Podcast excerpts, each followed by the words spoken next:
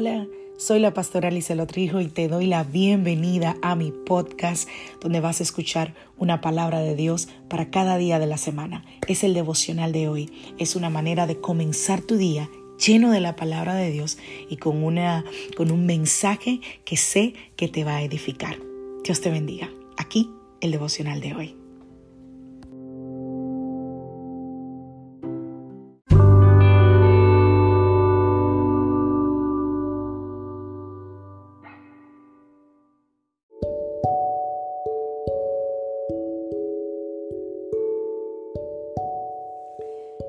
Vida trae sus retos y cada reto debe ser enfrentado. Cada día es diferente al anterior y para cada día necesitamos una palabra de Dios. Por eso el devocional de hoy es una palabra para ti, para cada día, porque Dios quiere hablarte hoy y lo va a hacer a través de su palabra. Por eso escucha el devocional de hoy.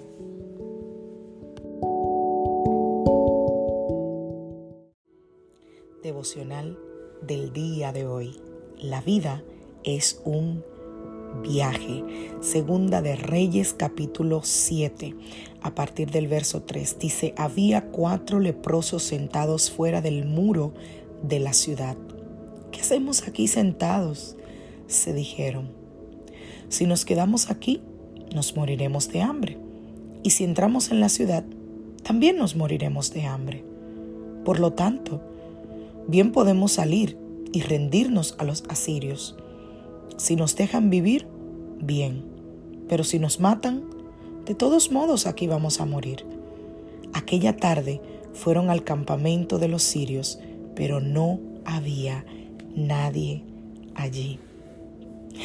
Lamentaciones capítulo 3, verso 22 y 23, en que el gran amor del Señor no tiene fin, pues solo ha sido por su misericordia que nos ha guardado de la destrucción completa. El Señor es digno de toda confianza. Sus muestras de bondad las recibimos a diario. He estado hablando sobre cómo dejar de morir y empezar a vivir. Y la tercera cosa que nosotros necesitamos recordar para dejar de morir y comenzar a vivir es que la vida es un viaje. Tenemos un destino, pero hay que disfrutar mientras tanto el viaje. Hay una historia acerca de un hombre llamado Irv Henney que cuentan que en 1920 él perdió todo cuanto tenía. Escucha bien. Él estaba tan preocupado por esa pérdida que tuvo que desarrolló unas úlceras que le estaban literalmente comiendo el estómago. Dice la historia que él se enfermó de tal manera que los especialistas le dijeron que no había cura para él. Así que un día él le pasó como a estos leprosos que acabamos de leer. Él se dijo a sí mismo, bueno, yo no tengo nada más que esperar sino la muerte. Así que él pensó que él haría lo, lo, máximo, lo, más que él pudiera hacer con el poco tiempo que le quedaba de vida. Y le dijo a los médicos que él había determinado irse a viajar por el mundo. Y los médicos se volvieron locos y le dijeron, obviamente que de hacerlo él se iba a morir. Pero él dijo, ¿qué más me queda? De igual manera me voy a morir. Así que él hizo todos los arreglos. Cuenta la historia que él decidió viajar en un barco y que ahí en el barco él puso todo lo que necesitaba por si se moría. Escucha bien, puso el ataúd, puso todos los arreglos, o sea, él preparó todo. ¿Me voy a morir? Bueno, pues me voy de viaje y en el mismo barco allí tengo todo lo necesario. ¡Qué locura! Dice que se embarcó desde su estado natal, desde mm, no, perdón, dice que no quería morir en su estado natal, que era Nebraska. Entonces él salió en un barco eh, llamado SS President Adams de Los Ángeles a China.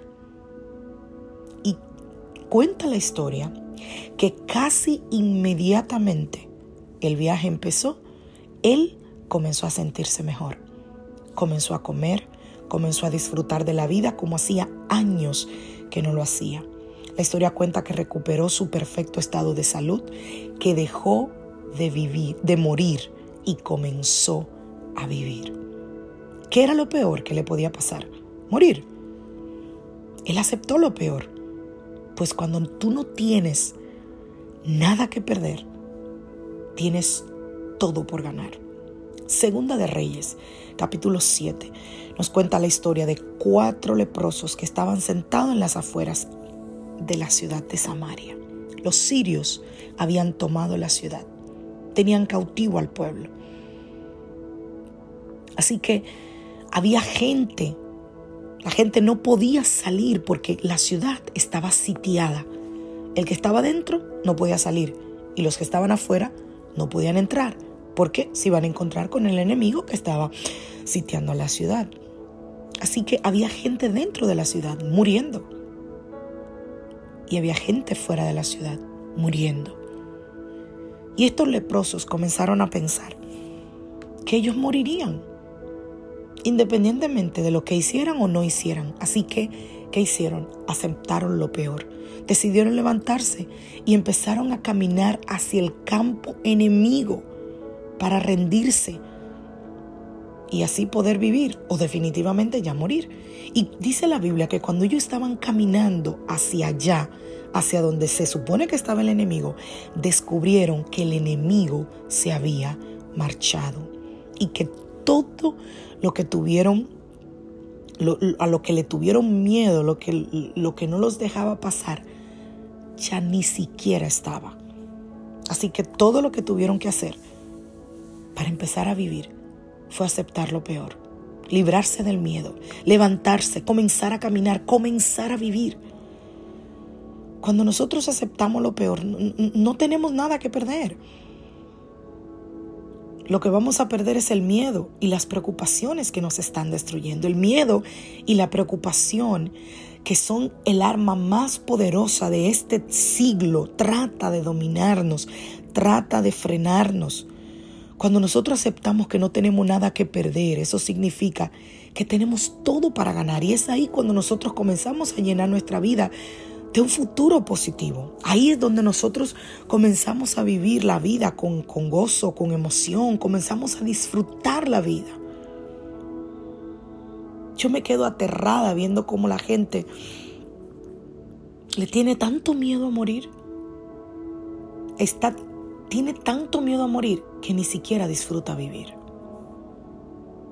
El Señor dice en su palabra que su misericordia es nueva cada mañana. Y cada día cuando te despiertas necesitas recordar que Dios puede hacer un milagro.